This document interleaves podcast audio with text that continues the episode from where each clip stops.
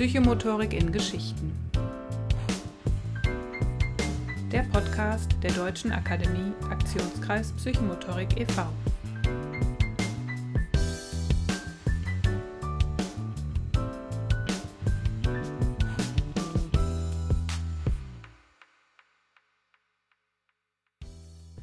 Heute zu Gast im Interview ist Anja Grellert. Anja ist Erzieherin, arbeitet schon seit 22 Jahren im Kindergarten und hat sich umfassend fort- und weitergebildet in der Psychomotorik.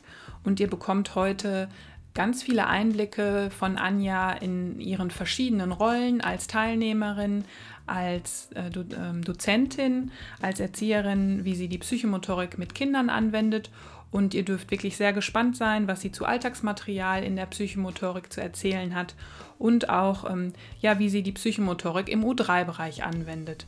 Viel Spaß! Herzlich willkommen zum Podcast Psychomotorik in Geschichten, heute mit der Anja Grellert. Hallo Anja. Hallo Katharina. Ja, schön, dass du bei uns bist. Ich freue mich total. Ja, danke äh, für die Einladung. Du bist zugeschaltet aus Kassel, richtig? Das stimmt, genau. Ja. Gerade etwas verschneit heute Nachmittag. Tatsächlich? Habt ihr Schnee? Ja, bei uns ist heute Schneesturm. Mal Sonne, Ach. mal Wolken. Jetzt wird es langsam dunkel, aber draußen ist es weiß bei uns. Okay, das ist ja cool. Also bei uns gibt es Schneeregen hier in Recklinghausen und es ist nass kalt. Und äh, dann beneide ich dich ein bisschen. und ja, ähm, du bist Erzieherin und arbeitest in einer Kita, richtig? Genau. Und äh, machst das wahrscheinlich auch schon ein paar Jährchen. Und wir hatten gerade im Vorgespräch, habe ich erfahren, wie viele Module, Kurse und Fort- und Weiterbildungen du schon bei der DAKP gemacht hast, um so richtig einzusteigen in die Psychomotorik und dich äh, weiterzubilden. Und äh, ich gehe mal davon aus, du hast auch irgendwann mal mit der Berufsqualifikation angefangen, ne? Genau, ich habe vor ja, bestimmt guten 15 Jahren damals mal mit der Berufsqualifikation, damals noch Basisqualifikation bei der DAKP begonnen und habe mich dann durch so einige Kurse ja, weitergebildet und bin auch immer noch gerne dabei, auch als Teilnehmerin. Weißt du noch, wann das war, dass du so angefangen hast? Oder wie hast du das erste Mal von Psychomotorik überhaupt erfahren und gehört? Das würde mich mal interessieren. Ähm, das erste Mal habe ich, na, ich glaube, so 2006, 2007 von der Psychomotorik erfahren. Nicht unbedingt durch die DAKP, sondern damals noch bei Fortbildung durch die Sportjugend Hessen. Ja. Ähm, habe einige Bewegungsfortbildungen gemacht, meine Zertifikate gesammelt und habe dann überlegt, oh, ich will jetzt nicht immer nur Zertifikate sammeln, sondern daraus wirklich mal was machen, weil ich gemerkt habe, es macht mir Spaß. Mhm. Es macht mir in meinem Berufsalltag Spaß, auch das Wissen ähm, an die Kinder weiterzugeben oder auch die Bewegung mit den Kindern zu leben und habe mich dann umgeschaut, was kann ich machen, eine Weiterbildung oder auch nochmal eine Zusatzausbildung vielleicht. Motopädie stand damals im Raum ja. ja, und da bin ich damals auf die DRKP, damals noch AKP ja gestoßen. Ja. Ähm, mit den damals Basisqualifikationen in den Wochenkursen, habe gedacht, okay, das ist was, da kann ich mich weiterbilden, ähm, habe nachher auch ein wirkliches Zertifikat, eine wirkliche Weiterbildung in der Hand. Und ja, so habe ich begonnen damals. Ich glaube, das war dann so 2008. Okay. Und kannst du dich noch an so Schlüsselerlebnisse erinnern, wie so äh, die Psychomotorik dich begeistert hat? War das schon in einer Fortbildung oder dann wirklich auch erst die Verknüpfung in die Praxis mit Kindern, dass du gemerkt hast, ah, das funktioniert und da ist irgendwas passiert? Vielleicht so ein Moment, an den du dich zurückerinnerst? Hm, ich glaube, am Anfang war es wirklich etwas für mich. Mhm. Ähm, etwas, was mir gut tut, etwas, wo ich mich zu Hause fühle. Ähm, etwas, wo in mir immer wieder das Feuer entfacht wird. Also das habe ich während damals der vier Basiskurse wirklich gemerkt, ich habe immer so drauf hingegeiert, äh, wann ist denn der nächste Kurs? Ja. Man hat gemerkt, in der Woche mit den anderen Teilnehmern, mit den Dozenten vor Ort, da war das Feuer da. Man ist zurückgekommen in die Praxis. Das kennen wahrscheinlich auch viele von den Hörern jetzt. Ähm, und dann war das Feuer relativ schnell im Alltag dann doch wieder erloschen, auch wenn man immer wieder in die Praxis gehen konnte mit den Kindern. Aber ja. es brauchte so seine Zeit, bis das wirklich so richtig fest am Lodern war und ja, das Psychomotorik-Herz ähm, so richtig in Ballung gekommen ist. okay. Hast du dich denn auch als Kind schon gerne bewegt? Dass du, du hast eben so gesagt, du hast dich direkt zu Hause gefühlt. War das so etwas Natürliches für dich? Ja, sehr Natürliches. Ähm, ich habe auch natürlich jetzt auch ähm, während meiner Psychomotorik-Weiterbildung mit äh, den verschiedenen Kursen immer mal drüber nachgedacht, Ich war als Kind nie das sportliche Kind. Mhm. Ich würde mich nie als Sportliebhaber bezeichnen, aber ich habe mich schon immer gerne bewegt. Ja. Ich war schon immer gerne draußen, bin oder habe meine Kindheit viel draußen verbracht, auf Bäume klettern, auf der Straße spielen, mit den verschiedenen Fahrzeugen, Fahrradfahren, Inliner, Rollschuhe, damals ja auch noch, ähm, sich bewegen. Und ähm, ja, fand Bewegung schon immer etwas Schönes drin und auch draußen, aber ohne Leistungsdruck. Das mhm. muss man wirklich dazu sagen. Mhm. Das ist ja das Schöne, ne? Ja. Ja, und dann hattest du dann so die Basisqualifizierung und mh, hm, hast du dann schon bald dann auch gemerkt, ah, ich möchte noch, du hast eben erzählt, eine Fachqualifikation im Vorgespräch hast du gemacht oder mehrere, du möchtest dich noch fachspezifisch fortbilden. Ähm, kam das recht schnell, so diese, diese Überlegung in eine, ähm, in, zu einem Thema oder hast du erstmal viele, viele Jahre das dann auch so angewendet? was du so in der Basisquali nee, gelernt hast? Ich war da sehr kontinuierlich dabei als Teilnehmerin. Also die Basisquali war vielleicht gerade mal ein Jahr vorbei. Dann habe ich schon Ausschau gehalten ähm, nach dem nächsten Kurs. Damals konnte man noch äh, eine Spezialisierung im Bereich Kindergarten und Frühförderung machen. Die habe ich dann für mich in Angriff genommen. Ja, und dann immer wenn ein Kurs beendet war, meist ja mehreren Teilen, auch in den Fachqualifikationen, habe ich schon Ausschau gehalten, oh, was könnte denn das nächste sein? Ja. Weil es einfach Spaß macht, auch als Teilnehmerin immer wieder dabei zu sein. Hm. Ja, so ein stetiges Weiterentwickeln. Würdest du auch sagen, dass sich deine Haltung dadurch immer wieder verändert durch diesen Besuch von Fortbildungen und den Prozess? Ja, definitiv. Und mein größtes Fragezeichen bzw. mein größtes Interesse ist eigentlich immer wieder, das ploppt in meinem Kopf immer wieder auf, ich würde gerne mal wissen, welche Haltung ich vor der Psychomotorik hatte. Ja. Ich kann jetzt sagen, was ich jetzt halte, äh, wie meine Haltung jetzt aussieht, was mir jetzt sehr wichtig ist in der Arbeit mit den Kindern. Ich fände es echt mal spannend zu wissen, was war denn damals? Wie war es denn vorher? Mhm. Okay, hättest du Menschen, die du fragen kannst von früher? Ja, vielleicht. Einzelne man müsste man wirklich mal nachfragen. Aber ich gehe davon aus, dass deine Haltung auch schon damals offen, eine offene war. Ja. Weil ich glaube, dann ist man ja auch, entscheidet man sich auch für solche Dinge, für Weiterentwicklung, ne? beruflich ja. zu schauen. Sehr offen, sehr interessiert ähm, an Neuerungen, an, ja, wie kann ich mich selbst weiterbilden, was braucht das Kind, was brauchen die Kinder auch im Laufe der Zeit einfach. Denn hm. ich arbeite mittlerweile gute 22 Jahre mit dem Beruf. Da hat sich natürlich auch einiges getan. Wow, okay. Und kannst du über die 22 oder über diese all die Jahre auch Effekte und Erfolge sehen durch hm, psychomotorische Haltung auch in deiner Arbeit bei dir oder bei den Kindern oder Kolleginnen? Ja, also ich habe ähm, zwischenzeitlich in einer Bewegungskita gearbeitet, eine Bewegungskita hier in Kassel aufgebaut und da hat man schon sehr deutlich den Effekt gemerkt. Da hatten wir die Psychomotorik als grundlegendes pädagogisches Konzept und haben natürlich auch sehr, sehr viele psychomotorische Angebote im Alltag immer wieder untergebracht. Ähm, die Psychomotorik war im, im Bewegungsraum sowie auch in unseren Gruppenräumen eigentlich vorhanden.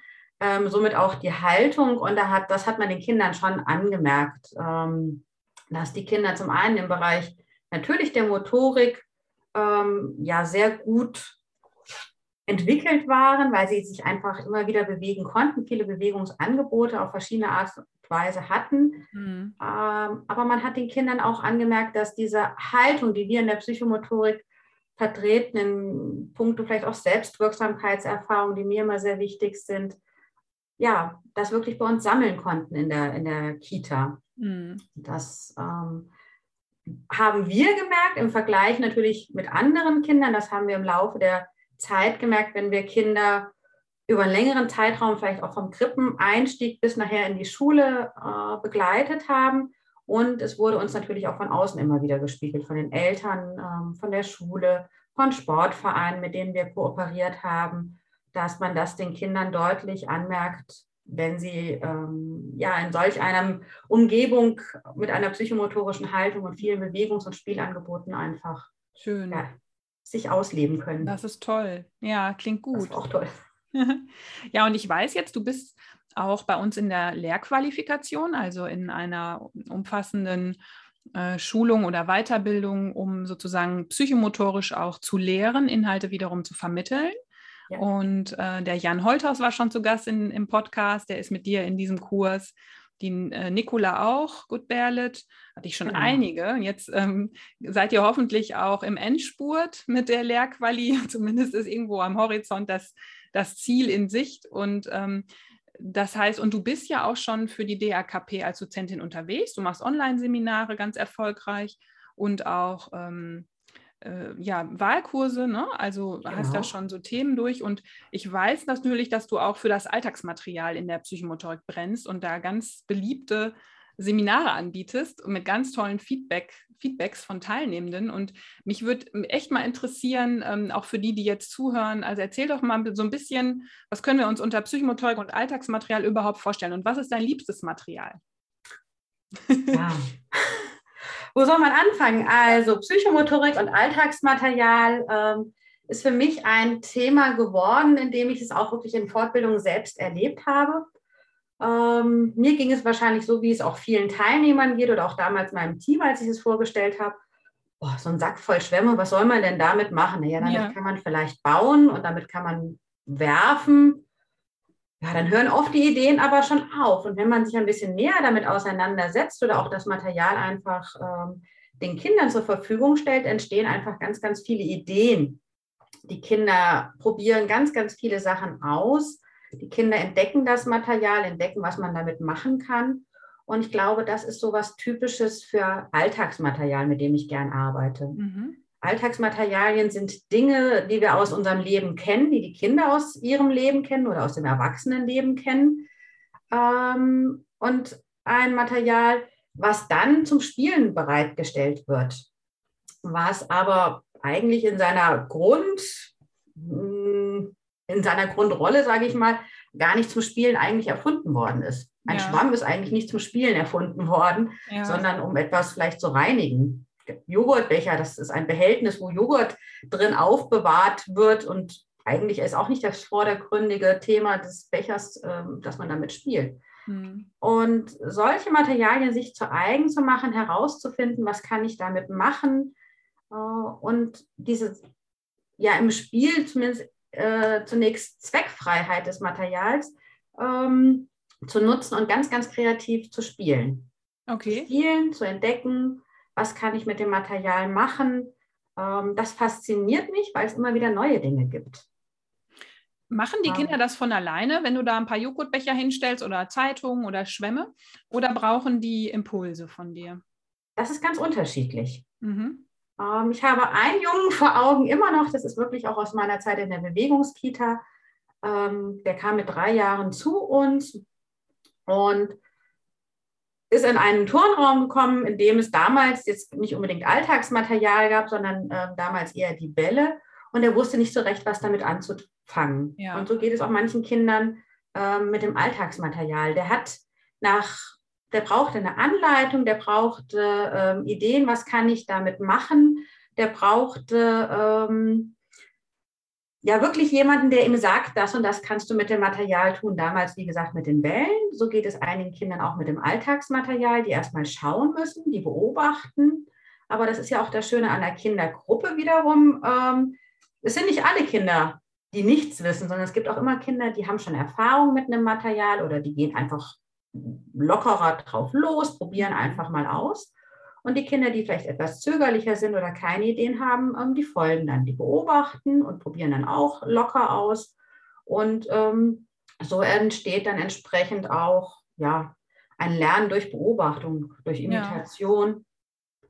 Und das okay. ist einfach ähm, sehr spannend. Natürlich gibt es auch immer wieder Impulse, ja, durch mich zum Beispiel. Also, dass ich ich gehe gerne ins Freispiel mit Alltagsmaterialien, gebe aber auch selbst immer wieder Impulse in so ein Spiel mit rein, um es vielleicht auch nochmal so ein Stück nach vorne zu bringen. Entsprechend. Ja. Und die Kinder dürfen damit alles machen. Wenn die das jetzt kaputt machen, wäre das in Ordnung oder hättest du auch Regeln für den Umgang damit? Es gibt grobe Regeln schon. Also es wird keiner mit dem Material verletzt. Man passt auf, dass man sich selbst nicht mit dem Material entsprechend verletzt. Und äh, wir schauen, dass das Material nach Möglichkeit nicht kaputt geht, mhm. so wie mit allen Materialien, finde ich, auf, ja. Ja, auf unserer Welt. Ja. Ähm, Aber bei Joghurtbechern zum Beispiel, da bleibt es nicht aus, dass so ein Joghurtbecher mal auch kaputt geht. Das ist dann aber auch in Ordnung. Mhm. Also das ist in der Regel ist Alltagsmaterial ja auch relativ kostenfreies oder kostengünstiges Material, was man schnell mal gesammelt hat. Mhm. Und von daher auch in der Wiederbeschaffung oder Instandsetzung ähm, in der Regel kein Problem. Ja. Ja, cool. Also ich habe noch eine Tüte Zeitung unten. Mal gucken, wann ich die einsetze. ja. Es ist jetzt gerade zum Winterthema sind Zeitungen etwas Wunderbares. Ja. Da kann man wunderbar Schneeballschlacht mitmachen. Man kann Skifahren, man kann Eisschollen daraus machen. Also spontan geht da ganz, ganz viel, gerade mit Zeitung. Ja, schön. Ja, toll. Und ähm, was, was sind so für dich, wenn du so im Alltag, im, im Kita-Alltag bist, in der Psychomotorik, was sind so für dich Schwierigkeiten, Herausforderungen und Hürden im, im, innerhalb der Psychomotorik und dem Umgang? Hm. Hürden sind oft eher die Rahmenbedingungen momentan für mich. Ja. Dass man wirklich sagt, okay, ähm, ich brauche einen Raum, in dem ich das wirklich auch durchführen kann einen Bewegungsraum, der das entsprechend zulässt. Ähm, ich brauche Zeit. Ich finde, Spielen und Bewegung braucht keinen Viertelstunden- oder Halbstunden-Rhythmus, sondern es braucht wirklich Zeit und Ausdauer, dass die Kinder ins Spielen kommen, ins Bewegen kommen, ins kreative Tun kommen. Denn gerade dieses Entwickeln von Ideen, das braucht einfach seine Zeit. Das geht nicht innerhalb von einer halben Stunde, die man vielleicht ähm, in einem Turnraum oder Bewegungsraum ähm, als Gruppe in der klassischen Kita vielleicht zur Verfügung hat. Okay. Ähm, ja. Und es braucht einfach auch eine Grundhaltung, das merke ich immer wieder ähm, aus der ja, grundlegenden Pädagogik in der Kita. Ja. Dass die Kinder vielleicht auch schon kennen, ich darf an die Materialien drangehen, ich darf damit ausprobieren, ich muss nicht warten, bis mir jemand sagt, jetzt darfst du das und das damit tun. Also, also du meinst, dass, die, dass, es, dass es quasi Regeln in einer Einrichtung gibt, die vielleicht relativ viel ja, beschneiden oder reglementieren und die Kinder sich damit auskennen und dann eben manchmal auch gehemmt sind, vielleicht in so ein psychomotorisches Handeln zu kommen. Meinst du das? Ja, genau. Regeln oder auch ein, ein Handeln, ähm, was vielleicht auch noch im Team so verankert ist. Mhm. Ähm, wo einfach eher, ja, vielleicht doch so die Pädagogik dahingehend ist, dass eher der Erwachsene sagt, was zu tun ist und nicht die Kinder ähm, ja frei entscheiden können. Ich sehe mich eher als Lernbegleiterin, also dass ich wirklich schaue, was brauchen die Kinder, was möchten die Kinder, was ist gerade ihr Interesse. Und das ist ja auch das, sind ja auch die Prinzipien der Psychomotorik, also dass ich gucke, auf welchem Stand steht das Kind gerade ne, in Sachen Entwicklungsorientierung, welche Interessen hat das Kind, Kindorientierung und dann entsprechend ein Material auszuwählen, anzubieten und zu schauen, habe ich das Richtige getroffen? Vielleicht auch nicht, das weiß man ja von außen immer nicht. Ja. Ähm, und in welche Richtung entwickelt es sich? Und sich dann auch entsprechend auch als Lernbegleiterin, als Pädagogin, als Erzieherin darauf einzulassen und mit den Kindern den Weg entsprechend auch zu gehen. Ja. Ja, und stimmt, da gehört schon dazu, dass Kinder selber an, an Bilderbücher herankommen können, weil sie nicht weit oben im Regal stehen. Genau. Oder vielleicht sich frei in Räumen bewegen dürfen oder was auch immer. Ne? Klar, da genau. sind so genau. grundlegende Dinge im Konzept oder in der Art, wie gearbeitet wird auch. Ne? Und das eben auch im, ja, im, im motorischen Bereich, dass die mhm. Kinder wirklich ich sag mal, weg von der klassischen Turnstunde hin zur psychomotorischen Bewegungseinheit ähm, ja, sich frei entfalten können, ähm, sei es mit festen Aufbauten, sei es in Bewegungseinheiten, die vielleicht auch mal ähm, eine Bewegungsgeschichte sind oder halt entsprechend mit den Alltagsmaterialien, mhm. dass sie sich ausleben können und ähm, das auch genießen können. Ja. Dass auch die Kinder es genießen können, das, das sein zu dürfen, das machen zu dürfen, ähm, dass sie sich nicht dabei vielleicht noch etwas komisch vorkommen. Auch das gibt es immer wieder, dass Kinder spielen und dann erstmal nach links und rechts gucken und denken, huch, darf ich das denn jetzt überhaupt? Ja, du darfst, du sollst. Genau das ist es, hm. was wir gemeinsam erleben wollen. Eigentlich so in der Natur des Menschen eigentlich ja liegt, ne? Eigentlich ja. Hm. Aber leider ist es bei, selbst bei jüngeren Kindern oder bei Kindern immer schon wieder, will man es schon fast sagen, abtrainiert, aberzogen. Ja. Und wie ist das, wo du gerade jüngere Kinder ansprichst? Ich weiß, du hast dich auch so ein bisschen im Bereich U3 und Psychomotorik weitergebildet. Wie würdest du da so die Psychomotorik beschreiben? Was ist da psychomotorisch, wenn man mit U3-Kindern arbeitet? Was kann man da anbieten? Ähm, man kann ganz, ganz viel Selbsterfahrung erstmal anbieten. Mhm. Also wirklich dieses Selbsttun, diese Selbstwirksamkeit ist für mich ganz, ganz großes Thema. Ähm, gerade auch im U3-Bereich. Also selbst etwas tun, selbst tätig sein, merken, ich kann etwas bewirken, wenn ich etwas tue, wenn ich selbst handele und dadurch wirklich auch ja, ein Selbstbewusstsein zu entwickeln. Ja. Ähm, das finde ich für Kinder ganz, ganz wichtig, dass sie wirklich lernen, ich kann etwas tun, ich muss auch manchmal etwas tun, um etwas zu erreichen. Und ich finde, da sollten wir schon bei den Allerkleinsten einfach anfangen. Hm. Ähm, Im Bewegungsbereich, im Spielbereich, was jetzt natürlich so die Kernbereiche der Psychomotorik auch sind, aber das geht auch in alle anderen ähm, Bereiche mit rein, sei es im Pflegebereich, genau, ähm, versorgt werden, ja. Selbstversorgung beim Frühstücken. Ich kann auch die Kleinsten können sich schon ihre Getränke selbst einschütten. Dann fülle ich halt nur ja, eine kleine, einen kleinen Schluck in ein kleines Kännchen, was ein Kinderhand im U3-Bereich, äh, im Krippenbereich einfach auch schon betätigen kann. Ja. Ich muss ja nicht den Liter Milch auf den Tisch stellen. Das ist natürlich etwas schwer. genau. Ja, das unterstreiche ich einmal dick und auch vielleicht das Essen mit den Fingern oder sich selbst Essen nehmen dürfen. Also genau. was, ähm, da dürfen jetzt viele einmal zuhören und es mitnehmen. und ähm, was wollte ich jetzt noch sagen? Ähm, ja, U3-Bereich ist ein spannendes Thema. Die, ähm, da gehört Zutrauen ja zu, der Wert des Zutrauens. Ne? Also ich muss ja als erwachsene Person Kindern das auch schon zutrauen können. Ja. Und auch Vertrauen haben, dass sie es können. Und das ist, glaube ich, etwas, was wir da lernen können und dürfen, damit uns das gelingt, ne? damit Kinder in diese Selbsttätigkeit kommen. Genau. Ja. Also Zutrauen haben, Vertrauen haben, dass sie es können, ja, dass sie es lernen, dass sie es ausprobieren und dann lernen. Mhm. Also ich glaube, ähm, wir können auf der Welt eigentlich nur existieren oder wirklich auch weiterkommen durch Handlungslernen. Es geht nicht mhm. alles, wir haben keine Trichter in unsere Köpfe, wo, ja. Wo man reintrichtern kann, so und so kannst du, musst du, musst du dich anziehen, das und das musst du tun, wenn du dich anziehen willst, sondern man muss es ausprobieren. Ja. Wie komme ich in eine Jacke, wie komme ich in einen Schuh, wie komme ich in eine Hose. Nur das ähm, ja, bringt uns eigentlich weiter. Mhm. Und das auch schon bei den Kleinsten. Ja, schön. Ja, ist dann eine spannende Arbeit auf jeden Fall. Und jetzt nochmal, ich schwenke nochmal zur Lehrqualifikation, wenn die bald vorbei ist. Irgendwann wird es ja eine neue geben. Ähm, was, wenn jetzt Interessierte zuhören, die diese Lehrqualifikation interessiert, was ist da so das Besondere für dich? Was könntest du diesen Menschen so mit auf den Weg geben, um vielleicht nochmal eine Möglichkeit haben, in eine, in eine Entscheidungsfindung zu kommen? Ja, also diejenigen, die interessiert sind an der Lehrqualifikation, denen kann ich nur mitgeben, dass es eine tolle Sache ist, sich weiterzuentwickeln, dass man das Fachwissen, was man schon in der Praxis gesammelt hat oder auch ähm, durch weitere Fortbildung entsprechend nochmal vertiefen kann.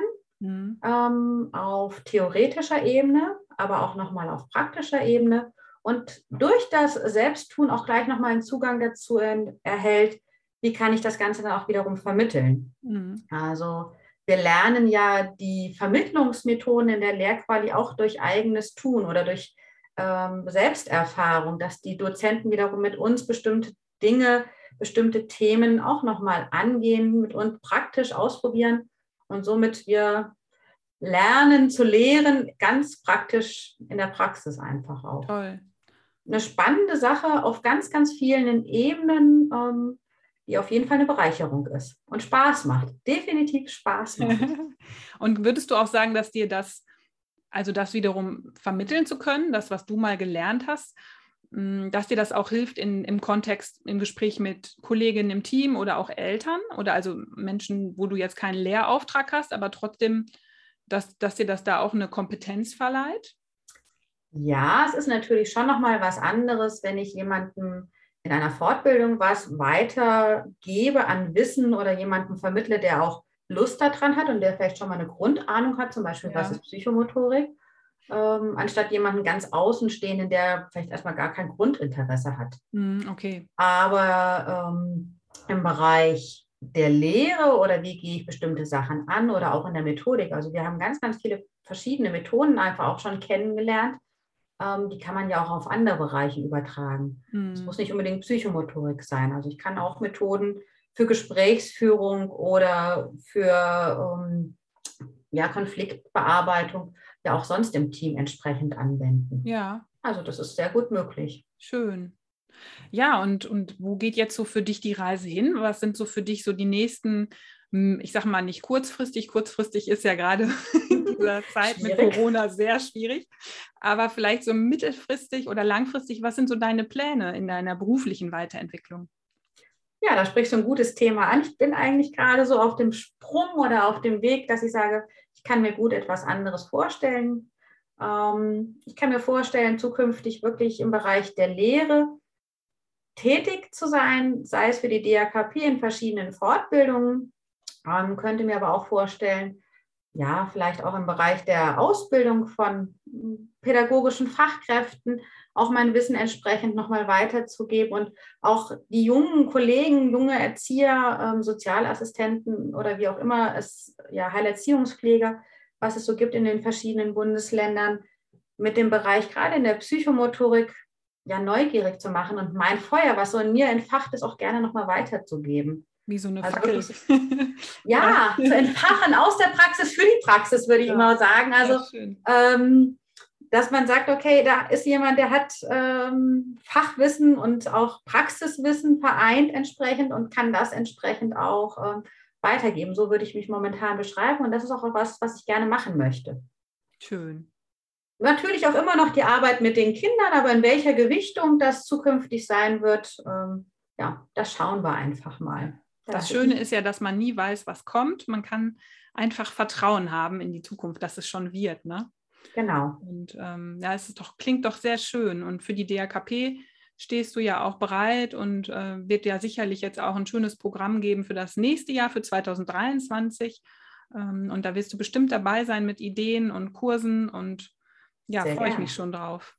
Ja, ich mich auch. Hast du sonst noch etwas, was du den Hörern und Hörerinnen dieser Folge noch mitgeben möchtest auf ihren Weg, was du noch sagen möchtest? Ja, wenn er nochmal in Richtung ähm, Alltagsmaterialien, wenn man da schaut, probiert euch einfach mal aus. Sammelt mal verschiedene Alltagsmaterialien. Schaut mal, was ihr damit machen würdet. Überlegt vielleicht mal, was habt ihr in eurer Kindheit mit den Materialien gemacht und traut euch einfach mal daran, das Material auch ähm, ja, mit den Kindern in eurer Kita, im Bewegungsräumen, im Gruppenraum oder auch draußen auf dem Außengelände auszuprobieren. Ich kann euch verraten, wenn ihr keine Ideen habt, die Kinder haben bestimmt Ideen. Ihr müsst euch nur darauf einlassen. Ja, toll, tolles Schlusswort. Und es kommt auch all denjenigen zugute, die gerne sammeln. Dann ich haben jetzt alle Sam Sammler und, und auch große Kellerräume. Genau, ein gutes Argument für äh, Freund, Freundin, Ehepartner, in, ähm, dass das gesammelt werden darf. ja. Ja, vielen Dank, Anja. Es war ein ganz schönes Gespräch. Ja. Ähm, ich freue mich, ähm, wenn wir uns bald wieder hören und sehen und äh, wünsche euch noch viel Schnee da unten in Kastel. Danke. Und ja, bis bald, würde ich sagen. Danke dir. Danke dir, Katharina. Tschüss. Ciao. Ich bin ja mal sehr gespannt, welche Materialien ihr jetzt sammeln geht, ob es dann die Schwämme sind oder die Zeitung oder die Joghurtbecher. Lasst es mich gerne wissen. Mir hat das Interview mit Anja viel Freude gemacht. Es ist immer wieder schön, Gleichgesinnte zu treffen, die sich ebenso gerne fort- und weiterbilden und neugierig sind auf Neues. Und ja, ich hoffe, ihr konntet für euch auch einiges mitnehmen, was ihr auch schon so praktiziert und lebt und fühlt euch nochmal bestärkt. Oder vielleicht kennt ihr auch Menschen, für die dieses Interview vielleicht auch hörenswert wäre und ihr könnt es äh, teilen mit äh, Freunden, Freundinnen oder Kollegen, Kolleginnen. Das würde uns sehr ähm, freuen. Ja, und für alle, die jetzt interessiert an Fortbildungen zu den angesprochenen Themen sind, da kann man die Anja live kennenlernen und zwar in Dortmund am 7. Mai zum Thema Schwämme sind zum Waschen da. Bildungsprozesse mit Alltagsmaterialien umsetzen. Das äh, ähnlich, ein ähnliches Thema bietet Corinna Ehrmann an in Rothenburg-Tauber am 16. Juli. Schwämme, Wäscheklammern und Co. Da geht es auch um Alltagsmaterialien in der Psychomotorik. Der Peter Kessel bietet in Lemgo am 5. November den Kurs Ich kann das, Kinder emotional stärken an. Hier geht es um Selbstwirksamkeitserfahrung und Selbstkonzept, wie man das ähm, umsetzen kann, wie man Kinder da stärkt und einen BEP-zertifizierten Kurs in Hessen ähm, Ende April, Anfang Mai in Wetzlar bietet der Michael Müller-Schwarz an zum Thema starke Kinder, psychomotorische Bewegungs- und Gesundheitsförderung.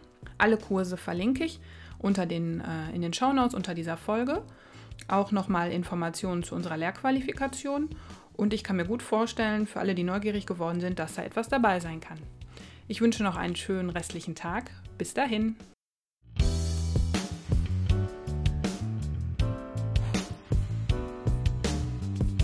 zum nächsten Mal, wenn es wieder heißt Psychomotorik in Geschichten, dem Podcast der DAKP.